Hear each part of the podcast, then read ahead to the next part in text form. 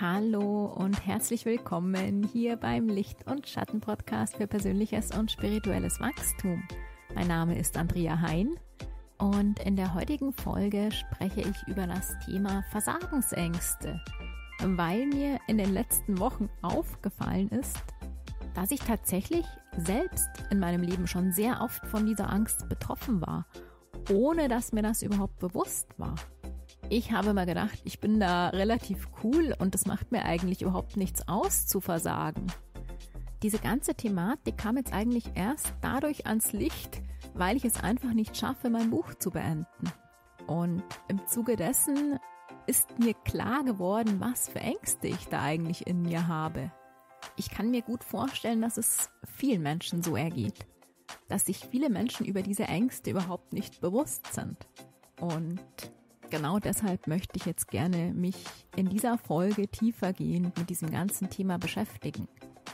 Also freu dich drauf, lehn dich zurück und ich wünsche dir jetzt ganz viel Spaß beim Zuhören.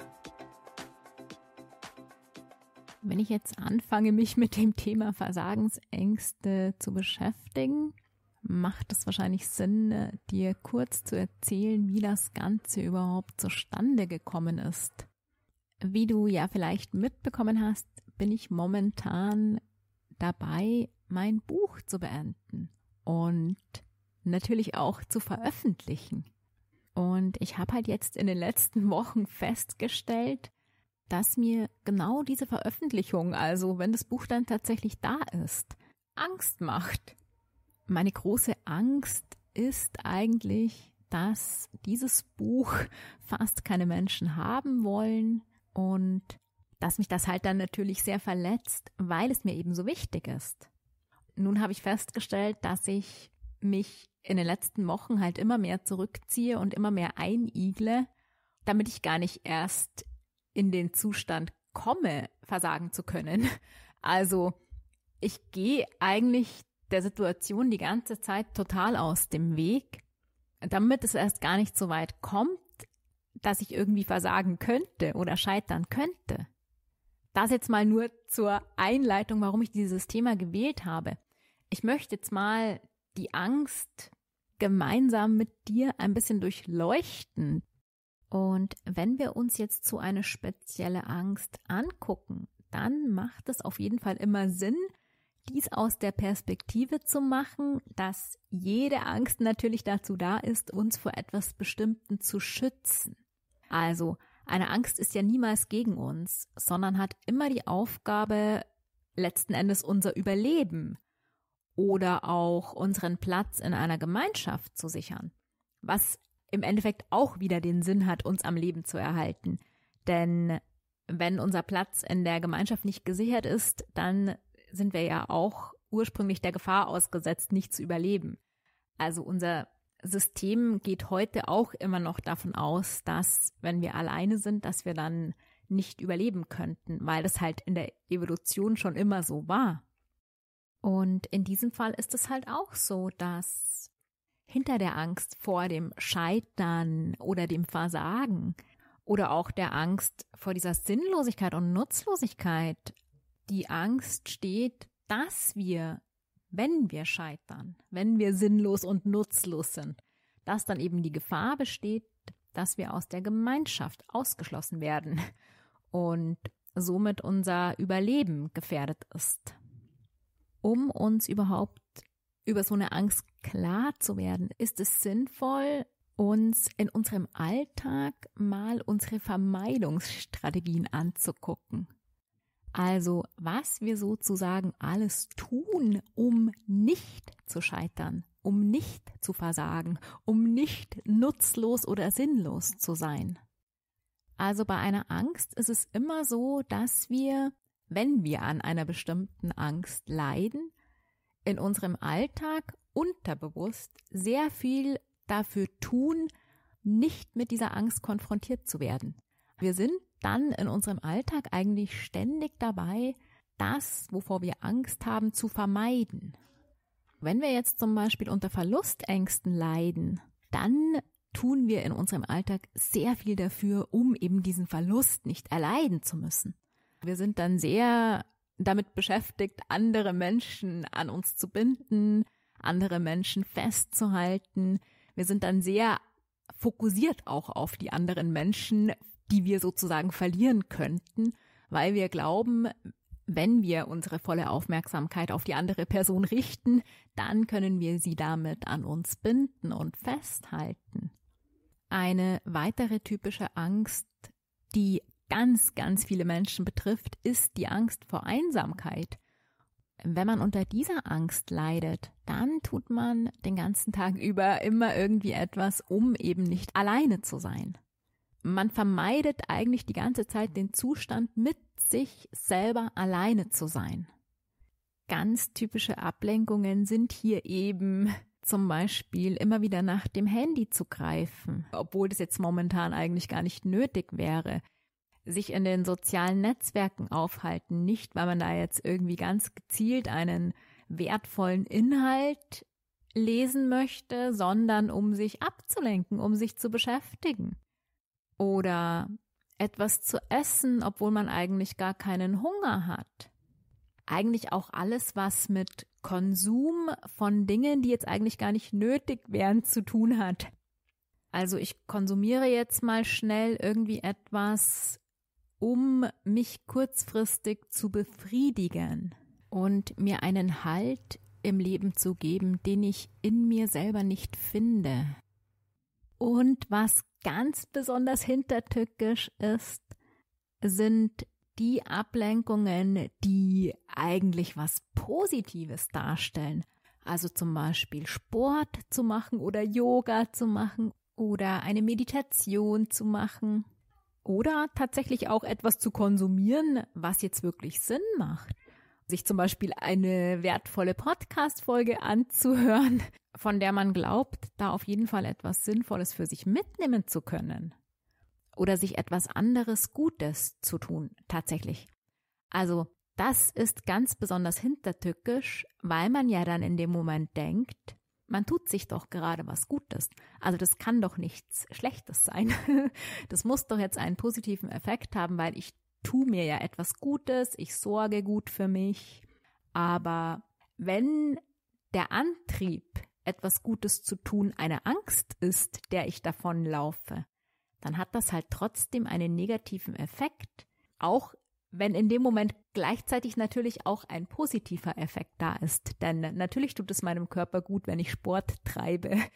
Natürlich tut mir das gut, wenn ich ein heißes Bad nehme oder wenn ich in die Sauna gehe oder wenn ich vielleicht sogar mit einer Freundin telefoniere. All das tut mir ja auf jeden Fall gut, aber all das baut nicht die Angst dahinter ab, wenn der Antrieb, das zu tun, eine Angst ist, sondern dadurch, dass ich mich ablenke, wird die Angst dahinter immer verstärkt. Denn ich habe es schon ganz oft im Podcast gesagt, eine Angst funktioniert ja immer so, dass sie sich verstärkt, wenn wir die Dinge, vor denen wir Angst haben, vermeiden. Eine Angst baut sich erst ab, wenn wir uns dem, wovor wir Angst haben, nähern. Also wenn wir eigentlich auf die Angst zugehen, statt vor ihr wegzulaufen. Also um der Angst auf die Schliche zu kommen, macht es Sinn, dich einmal den ganzen Tag über zu beobachten, welchen Dingen du eigentlich aus dem Weg gehst. Oder auf der anderen Seite, welche Dinge du tun musst, weil du es gar nicht anders kannst. Also welche Verpflichtungen du dir selbst auferlegst, weil du denkst, du musst es irgendwie tun, du kannst gar nicht anders, obwohl du das vielleicht überhaupt gar nicht möchtest.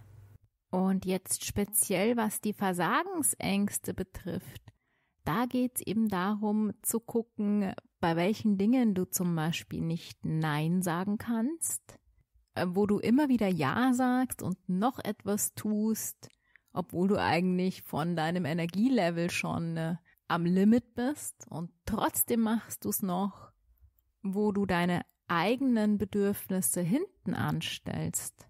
Also, wo dir die anderen Dinge wichtiger sind als deine eigenen Bedürfnisse. Statt auf deine eigenen Bedürfnisse zu achten, tust du dann noch irgendjemanden anderen unterstützen oder da nochmal Hilfe anbieten. Und am besten erkennt man dann eben, dass man jetzt wieder so eine Strategie anwendet, wenn man sich im Alltag ganz genau beobachtet in den Dingen, die man tut und hinter diesen Taten ist so ein leichter Druck, den du dir eigentlich gar nicht selber machst. Also das ist ein Druck, der nicht von dir selber kommt, denn wir können uns ja natürlich auch selber Druck machen, etwas zu tun. Aber in diesem Fall bist du dann eher wie fremdgesteuert und du machst die Sachen eigentlich gar nicht wirklich freiwillig, weil dich ja im Endeffekt die Angst steuert. Und das fühlt sich dann natürlich auch nicht so gut an, wie wenn man etwas aus der Freude heraus tut. Wenn du dann mal dich in so einer Situation ertappt hast, dann wirklich kurz innehalten mal in dich spüren und dir zu überlegen, warum du eigentlich jetzt wirklich tust, was du tust. Da fällt es uns dann relativ leicht, die Angst zu erkennen, die hinter dem Ganzen eigentlich steckt. Wenn man sich da selber nicht beobachtet, dann bemerkt man das oft gar nicht, dass man eigentlich einer Angst aus dem Weg gehen möchte. Also diese Ablenkungsstrategien, die geschehen oft in Sekundenbruchteilen so kurzfristig und so ganz nebenbei, als wäre das etwas ganz Normales und Natürliches, dass wir das mit unserem Bewusstsein oft überhaupt gar nicht mitbekommen, dass wir mit unserem Tun jetzt eigentlich gerade eine Angst vermeiden. Und als ich jetzt eben angefangen habe, mich in Bezug auf dieses Thema genau zu beobachten und vor allem auch rückwirkend die letzten Monate mich zu beobachten, dann ist mir halt aufgefallen, dass ich ja meine Podcast-Folgen und alles, was so meine Seelenaufgabe betrifft, tatsächlich überwiegend aus der Angst heraus gemacht habe, obwohl mich das in dem Moment ja dann sehr erfüllt. Also wenn ich dann die Podcast-Folge aufnehme oder wenn ich den Blogartikel schreibe oder mein Buch schreibe, dann erfüllt mich das sehr, weil mir das halt einfach so Spaß macht und weil ich da so im Flow bin. Aber der Antrieb dahinter war ganz oft die Angst, alles wieder zu verlieren, was ich da mir jetzt aufgebaut habe. Also, ich hatte eigentlich immer irgendwie so eine Angst, die mich angetrieben hat. Ich muss da jetzt weitermachen, sonst verliere ich das alles wieder. Und wenn ich das alles verliere, dann verliere ich sozusagen meinen Halt. Also hinter meiner Angst des Versagens stand tatsächlich die Verlustangst. Und noch tiefer betrachtet sogar die Angst davor, gar keine Daseinsberechtigung zu haben wenn ich das jetzt nicht tue, was ich da die ganze Zeit tue. Denn ich habe mich ja jetzt die letzten Jahre völlig mit dem, was ich da mache, identifiziert. Also wenn du meine Arbeit schon länger verfolgst, dann weißt du ja, dass ich mir in den letzten acht Jahren komplett eigentlich meine Identität aufgebaut habe. Davor, als es mir so schlecht ging in meinem Leben, war ich ja in einer richtigen Identitätskrise und mein Fokus war nur auf die anderen gerichtet. Ich habe mir immer einen Menschen in meinem Leben gesucht, auf den ich meine volle Aufmerksamkeit richten konnte, um mich an dem festzuhalten. Und in den letzten Jahren habe ich mir jetzt sozusagen meine eigene Identität aufgebaut. Und das habe ich eben in dem Sinn gemacht, dass ich mich selber immer besser kennengelernt habe, mich mit mir beschäftigt habe, mir klar darüber geworden bin, was mich eigentlich interessiert, was ich eigentlich machen möchte. Und da habe ich sehr viel Energie hineingesteckt.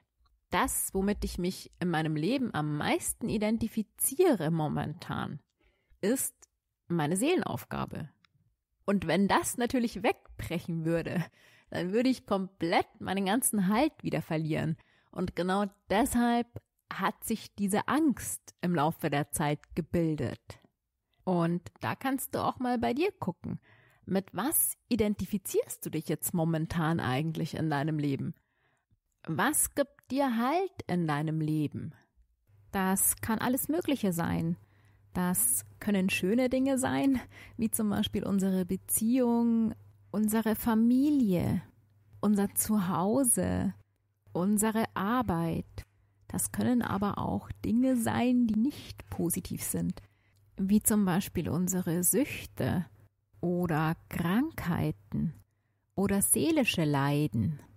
Wenn wir schon sehr lange krank sind oder leiden in unserem Leben, dann ist es häufig so, dass wir uns genau damit anfangen zu identifizieren. Und deshalb ist es auch so schwierig, das Leid oder die Krankheit wieder loszulassen, weil sie uns, auch wenn das total paradox klingt, einen Halt im Leben gibt. Und oft ist es dann eben genau so, dass auf der anderen Seite bezüglich dieser Dinge eine Angst entstehen kann. Denn wenn diese Dinge plötzlich nicht mehr da sind, dann ist im übertragenen Sinne ja auch wieder unser Überleben damit gefährdet, weil das, womit wir uns identifizieren, ist ja das, was uns am Leben hält. Was es noch schwieriger macht, diese ganze Sache zu erkennen, ist eben, dass hinter jeder Angst ja auch gleichzeitig ein Antrieb steckt. Also diese Angst treibt uns ja im Endeffekt die ganze Zeit in die entgegengesetzte Richtung. Wenn es sich jetzt eben um diese Angst vor dem Versagen, dem Sinnlos oder Nutzlossein handelt, dann ist auf der anderen Seite der Angst ja sinnvoll zu sein, nützlich zu sein, etwas zu leisten. Und etwas zu leisten, etwas Sinnvolles und Nützliches zu tun, das ist ja nichts Negatives. Das ist ja etwas Gutes. Gerade Menschen, die eben diese Angst vor dem Versagen in sich haben, sind ja oft ganz fleißige Lieschen und eigentlich die ganze Zeit am Arbeiten und am Leisten. Wer viel leistet und nützlich ist, der tut ja auch ganz viel Gutes.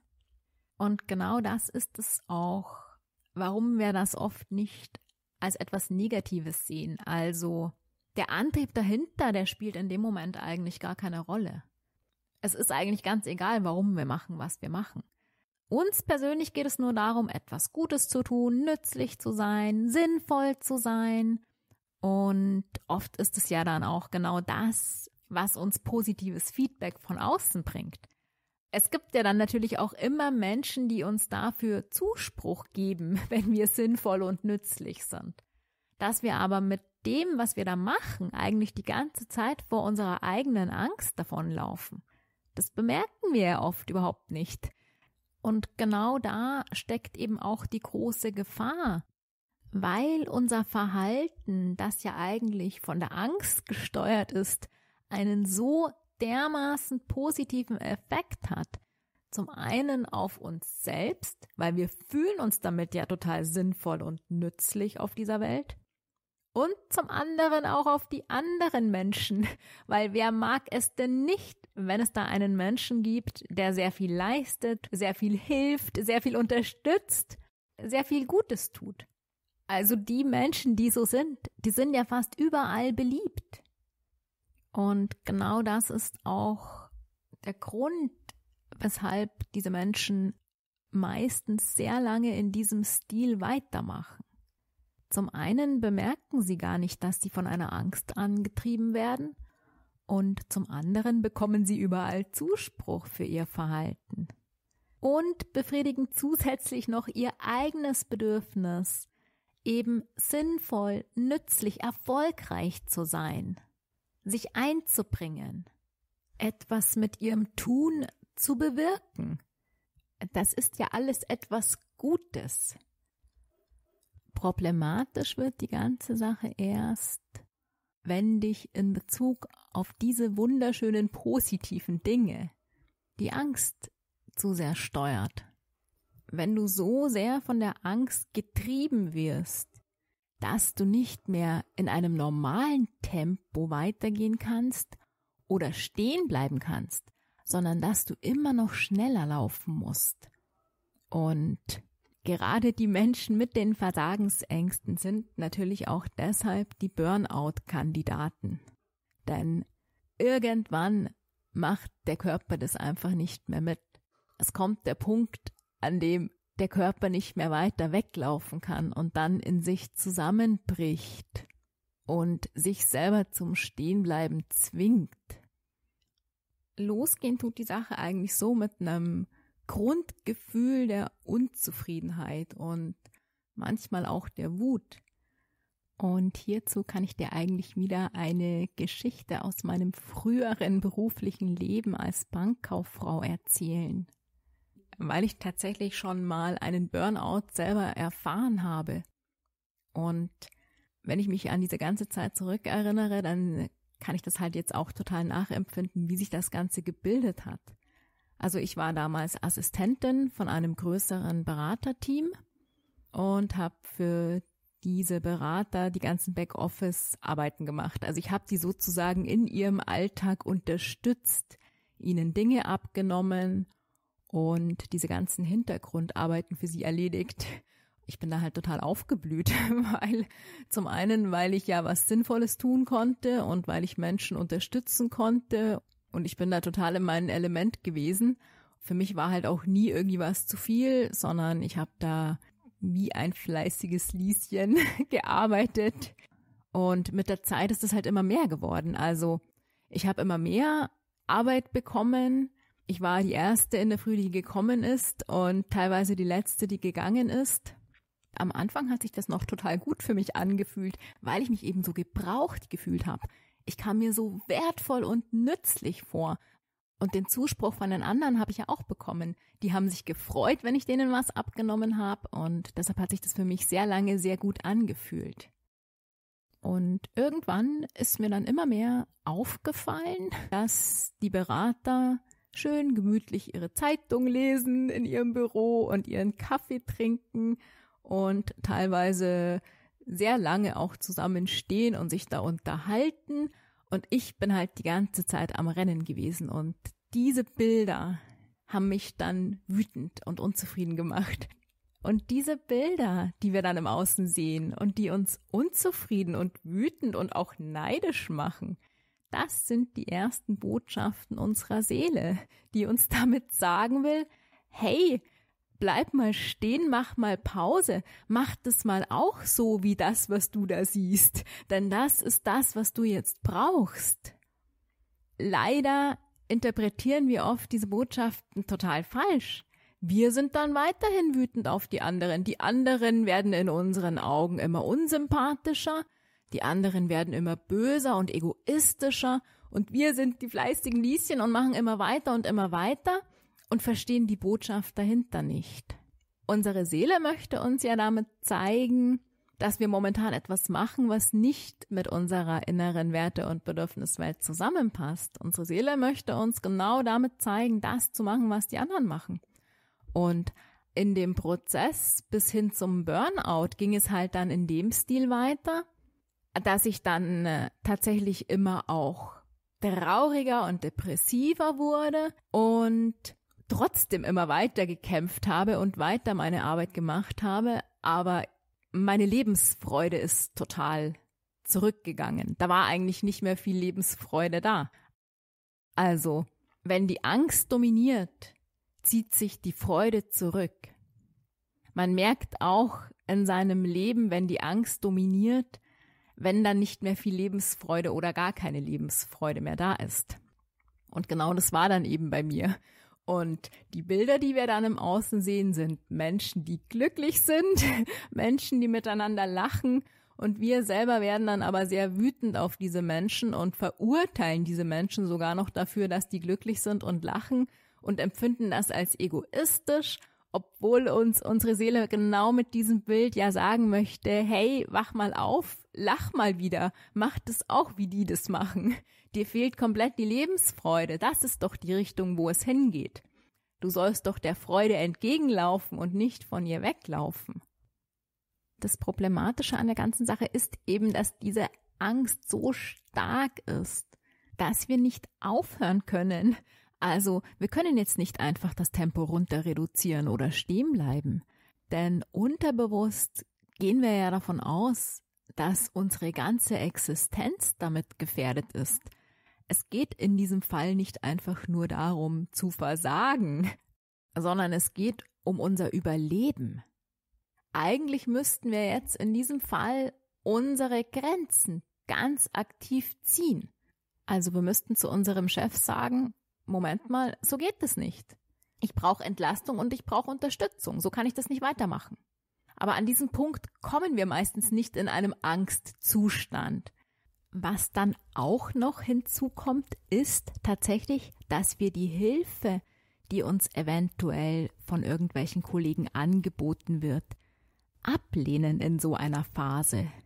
Denn dieses Angebot der Unterstützung stellt in dieser Situation auch wieder eine Gefahr für uns dar. Es könnte ja sein, dass uns der Kollege, der uns unterstützt, unseren Platz sozusagen streitig macht damit. Also die Menschen, die in diesem Dilemma stecken, lehnen dann meistens sogar die Hilfe ab, die sie bekommen würden, weil auch das sie wieder in eine extreme Angst versetzt, ihren Platz in der Gemeinschaft sozusagen zu verlieren. Und meistens machen wir dann weiter, bis wir komplett zusammenbrechen, wenn es da nicht irgendwelche Kollegen gibt oder einen Chef gibt, der das sieht, was da mit uns passiert.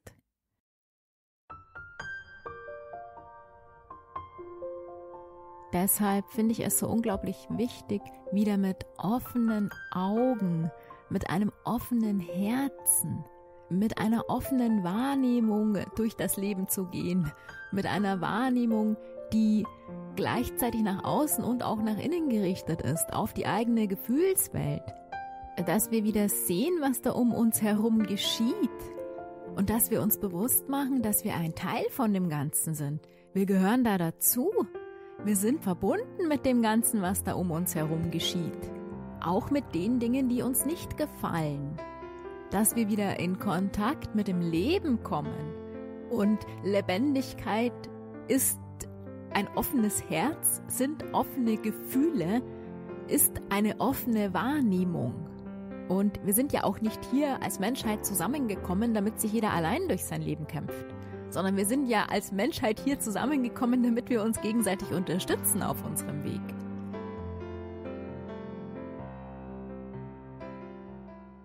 Also, falls du in der Lage steckst, ist Offenheit hier einfach ganz, ganz wichtig. Denn dein Chef will dich ja nicht verlieren. Es ist ja nicht so, dass du deinen Arbeitsplatz verlierst, wenn du da jetzt mit offenen Karten spielst in der Regel möchten die Chefs ja nicht ihre Mitarbeiter verlieren.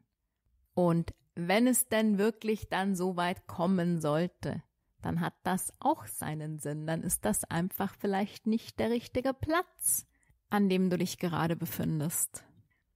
Also wenn ich etwas in meinem Leben gelernt habe, dann ist es, dass alles im Leben, selbst die schlimmste Krise, im Nachhinein ihr Gutes hatte. Denn wenn ich jetzt zum Beispiel diesen Burnout nicht selber erlebt hätte, dann könnte ich ja heute überhaupt nicht davon sprechen.